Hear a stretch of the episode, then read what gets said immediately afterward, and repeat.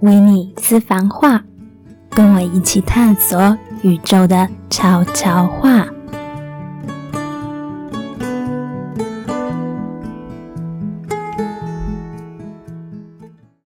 大家好，欢迎收听《妈妈搞什么鬼》，我是维尼。如果是忠实听众的话，应该有发现今天节目开头哪里不一样了吧？没错，就是少了马尼的声音，所以他去哪里了呢？如果有从之前节目中了解他的为人的话呢，现在如果我说他是因为太随性，把录音的时间忘记跑出去玩，应该也会有人相信吧？好啦，他当然是没有那么夸张，其实是因为呢，他最近家里发生了一些需要他帮忙和处理的事情。他就是完全分身乏术，没有空来录音，所以目前可能要先告假几集节目了。但目前的状况都还尚未明朗啦，所以也不知道他到底何时才可以回到节目里来。所以最近的节目就会由我一个人来独挑大梁了啦。听起来其实有点恐怖，对不对？如果想念马林的人呢，可以到我们的脸书社团帮他加油打气，顺便呼唤他一下，让他知道过去他的努力还是有很多的人感受得到的啦。很需要他赶快回来，继续在节目里面展现他的歌喉，唱歌给大家听。这样的话呢，他应该就会更有能量去面对他现在生命中的挑战喽。那其实对我来说啊。这次要尝试一个人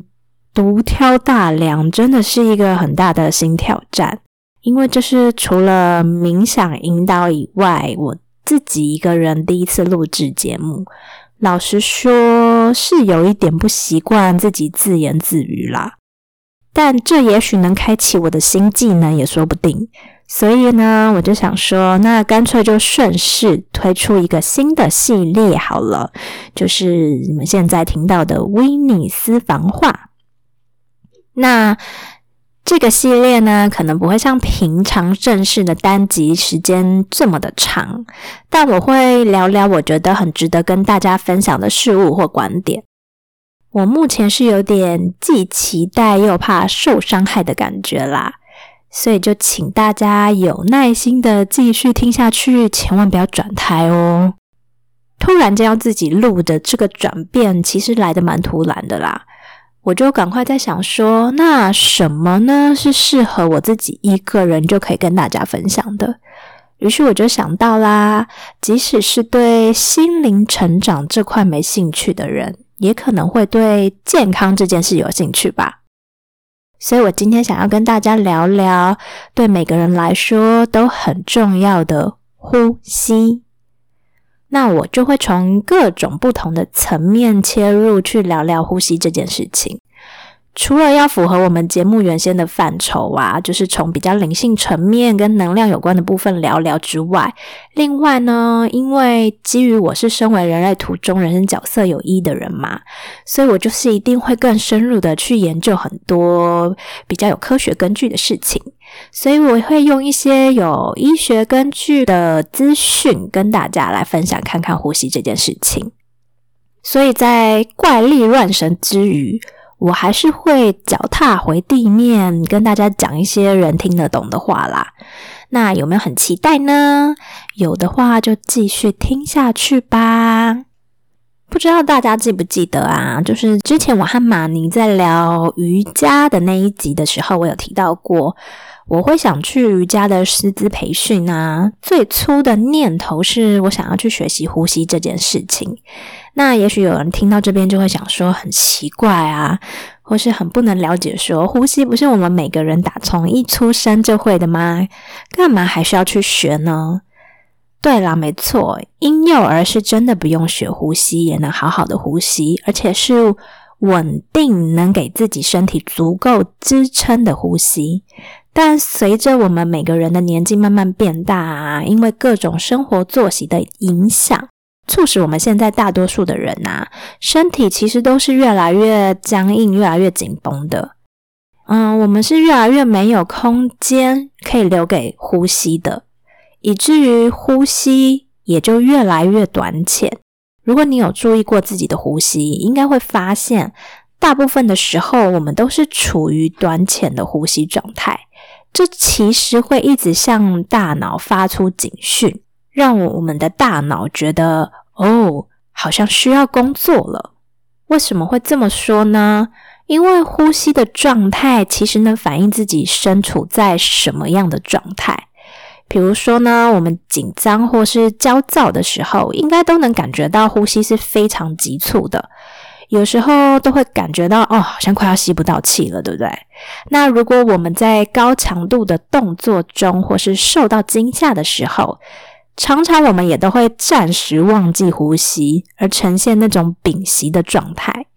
若是有观察过其他人在睡眠放松的时候呢，就会从身体的起伏中去发现，通常睡眠放松的时候，呼吸是比较拉长的。那这些因应不同状况而产生的不同呼吸方式，就是我们身体的机制造成的结果。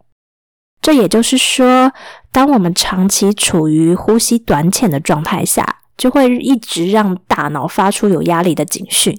如果大家有听过我们之前在第八集节目讲的东西的人呢，应该就会知道。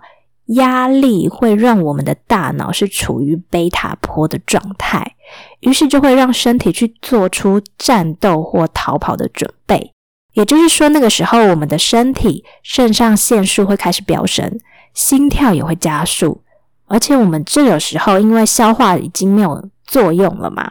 我们需要的是逃跑，所以这时候我们的消化系统就开始关闭，就会让血液是流向四肢，让我们可以预备逃跑或是战斗的。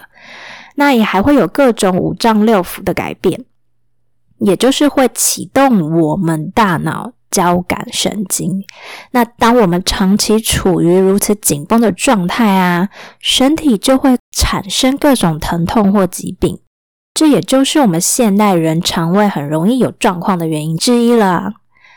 而且，当我知道呼吸跟压力的关系之后啊，就发现这真的是一种恶性循环呢。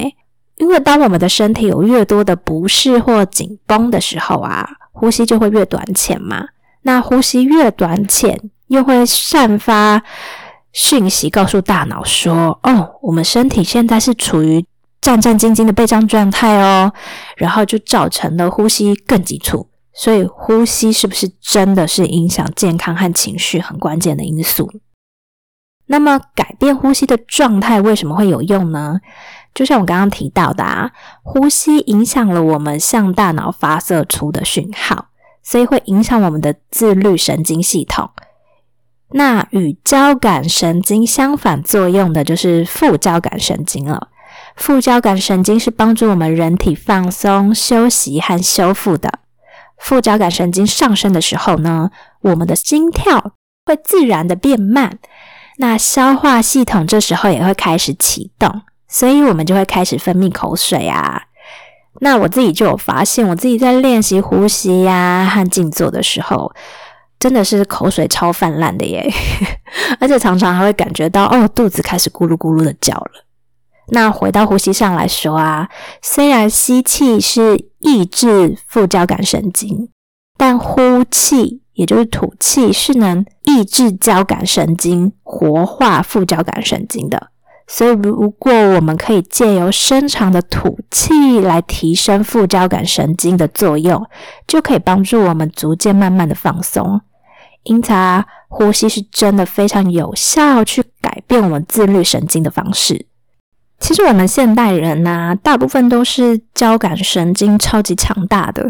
副交感神经稍微低落，所以才会造成许多焦虑、紧张等等各种情绪的产生。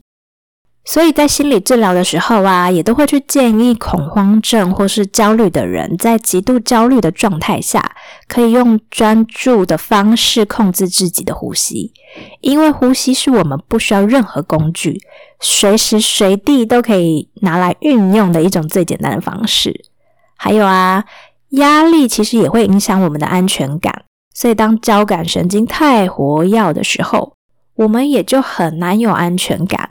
虽然安全感跟能量有关的话呢，我们会说是与海底轮的平衡有关系，但站在科学的角度，就是跟我们的自律神经能否平衡也有关系啦。而副交感神经呢，又会跟催产素有关联。所谓的催产素，顾名思义，就是我们在生产的前后会产生的一种荷尔蒙，它就是妈妈跟孩子亲近和展现爱很重要的一个荷尔蒙。那催产素会让我们愿意与人亲近，跟别人建立好好的连接，所以我们通常会叫催产素叫做爱的荷尔蒙。那副交感神经又会产生催产素，所以副交感神经对我们现代人来说其实是非常重要的，也是我们能好好建立人际关系很重要的一个因素。那我讲到这里就不得不说啊，呼吸真的是我们很重要的好朋友诶毕竟没有呼吸的话呢，我们也差不多要跟世界说拜拜了嘛。然后呼吸又会影响我们的人际关系，是不是听起来很神奇？那接着我要从近几年常常被探讨的筋膜这个部分来聊聊跟呼吸的关联了。就解剖学来说啊，呼吸最重要的一块肌肉就是横膈膜，它在我们的胸腔跟腹腔的中间。那如果对筋膜有点了解的话，就会知道，人体是从上到下总共分为七条筋膜线，嗯，可能就有什么三前线啊、功能线啊、浅背线等等的。那在这里我不会详细讲解筋膜的部分啦，但因为筋膜是层层相连的，所以影响范围是非常广大的。例如腰部的疼痛，就可能是足底筋膜紧绷造成的连带影响。所以重点就来啦！我刚说对呼吸最重要的肌肉是横膈膜嘛，那横膈膜的筋膜竟然跟我们全身的七条筋膜都有关联，会影响这些筋膜，所以这个也就代表着呼吸其实会影响着我们全身的肌肉跟机能的。听到这边是不是开始觉得我们应该好好呼吸，去锻炼横膈膜这块肌肉了？是真的超级重要的。那如果你还搞不懂呼吸是如何影响我们身体的话，可以请你回想看看啊，你有没有曾经心脏跳得很快的那种经验？可能是那种情绪很紧张啊，或者是运动造成的。像我自己就观察到，我在瑜伽动作在做某些后弯的动作的时候啊，或是我自己在很紧张的时候，就能感觉到自己心跳跳得超快的。那当我留意到自己心跳跳得很快的时候呢，我现在就是会开始有意识的放慢呼吸，那也会发现心跳很快就会因为慢慢的呼吸而跟着缓和下来了。这就是平常很容易能去感觉到呼吸是在如何影响身体状态的一种方式，而我觉得这也是一种借呼吸拿回身体主控权的方式，而不是我们被身体控制了。只能急促的呼吸，或是只能让心跳处于很快的状态。所以，呼吸真的是我们人体中非常独特的机能，既是随意的机能，又可以是不随意的机能。简单的说呢，呼吸是我们可以控制它发生，但即使我们不去控制，呼吸还是会持续发生，对吧？那应该没有其他机能像呼吸一样了吧？我们身体大部分的肌肉都是随意肌。需要我们有意识的发出讯号去操控，就像手和脚的动作是我们去决定方向啊。那如果你没有教它动，你的手就动了，那你可能真的要去检查一下吧。然后像我们的心脏啊，就是属于不随意的机能，就是即使我们想要控制心跳，叫它不要再跳了，心脏其实也不会听我们的嘛，对不对？那如果马尼在这边的话，可能就会说，对，想死也是没那么容易的。好，那么呼吸既然是可以控制，又可以不控制，那它的特别之处究竟是什么呢？那就是连接我们意识与潜意识的桥梁。通常我们有意识在控制的部分嘛，都是属于显意识层面的行为，而我们没有特别去操控也会运作的，就是落在潜意识的层面了。既然呼吸是两者兼具的话，也就代表着它是一个很重要的管道，让我们可以从意识逐渐通往潜意识。这也就是为什么呼吸在静坐当中是非常重要的一个环节了。呼吸呢，常常就是我们在冥想的时候的一个锚定点，帮助我们把各种飘走的思绪再拉回来，回到当下的一种方式。它也会慢慢开启我们潜意识的大门，让我们可以去更深层的看见自己。那接下来我就要再聊聊在瑜伽当中是怎么看待呼吸的喽。在瑜伽中呢，把呼吸的练习称为 pranayama。生命能量呼吸控制法，在瑜伽系统中呢，认为宇宙中各种地方都充满了能量，所以能量是存于空气之中，而我们就是透过呼吸把能量带入身体之中，让能量能借由瑜伽特定的声音或锁印的方式啊，汇集于我们的中脉，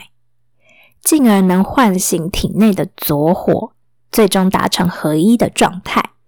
那讲到这边，是不是开始觉得有点变得很玄？所以我们暂时就把左火想象成一种开悟的能量吧，就是去协助我们与宇宙连接的一股能量。瑜伽认为啊，控制呼吸就能控制心灵。如果平常有在练习 pranayama 生命能量呼吸控制法，就会比较容易在静坐的状态下产生灵性的能量。进而呢，进入更深层的静坐状态。瑜伽中的生命能量控制法，其其实有分好几种方式。那因为瑜伽体系认为左鼻孔跟右鼻孔是分别连接了我们的左脉和右脉，那左脉和右脉都有不同的功效和能量嘛。另外，在瑜伽中认为声音也是连接宇宙源头很重要的一个元素，因此有一些呼吸法又会搭配声音做练习。在印度有阿育吠陀的疗法，就很类似我们的中医，它也是要靠把脉和一些特殊的方式去问诊的。那听说阿育吠陀除了会开吃的草药之外啊。生命能量控制法的练习也会是阿育吠陀医生的处方之一哦。因为瑜伽里的呼吸练习呀，其实有分不同的属性，例如说凉性或热性的，那它就去可以去平衡我们体内的状态。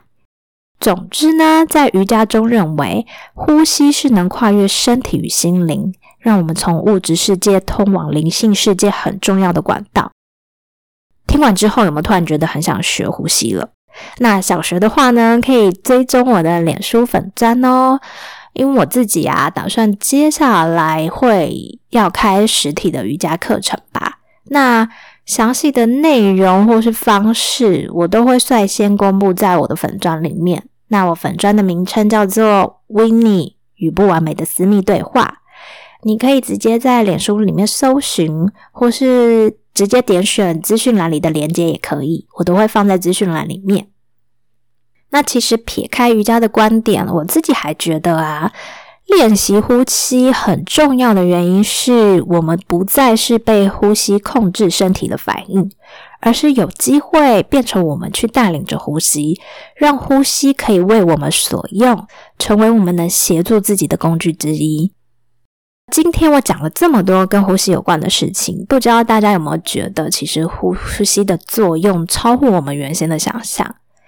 然后呢，我会在独挑大梁第一集就聊呼吸，是因为我觉得啊，呼吸是一种可以协助我们静坐冥想的很好入门方式。因为我发现我在不断的告诉身边的人说，哎，静坐真的对情绪和各方面状态很有帮助的时候啊。大部分人都是脑袋上觉得，嗯，好像真的不错，可以试试看。但真的听过就算了，要他们实际上去尝试，并没有那么容易。毕竟现代人都那么忙啊，就算不忙的时候，是不是也宁可把时间花在滑脸书、打电动、追剧等等的？又或是有些人即使愿意尝试看看，但坐下来两分钟，可能就觉得很无聊，到底在干嘛？而且头脑的思绪多到。根本也安静不下来啊！可能试个一两次就会放弃了，因为我们的头脑其实真的很怕没有事情做嘛。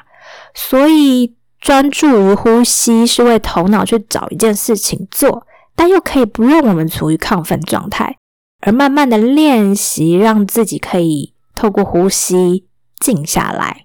所以，如果觉得静坐太难的人，不妨就从呼吸开始练习看看，也许久而久之，就可以慢慢的进入静心的状态里面了。那我之前也有说过嘛，就是我觉得静坐对我来说是非常有帮助的一个方式。那我们刚刚有提到副交感神经，那静坐其实也是在不断的活化我们的副交感神经，所以我对我们的情绪和专注等各方面都非常有帮助。呃，我之前有说我要在社团里面开瑜伽的教学直播嘛。除了一般大家熟悉的体位法练习之外，我也会想要在直播里面带入一些简单的呼吸练习跟大家分享。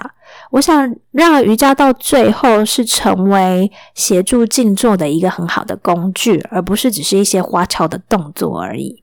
所以就请大家再给我一点点的时间，准备好我真的想分享给大家的内容。那有兴趣的人呢，欢迎加入我们“妈妈搞什么鬼”的脸书社团，可以直接搜寻“妈妈搞什么鬼”，也可以直接从资讯栏去找到连结。最后说一下，推荐大家可以去听我们的第八集节目，那是聊各种脑波是如何影响我们的，以及什么样的脑波才能帮助我们心想事成。那今天就先到这里结束啦，也请大家可以给我一些反馈，让我知道，哎，我自己一个人的尝试，大家是喜不喜欢，或是有什么建议啦？那就拜拜啦。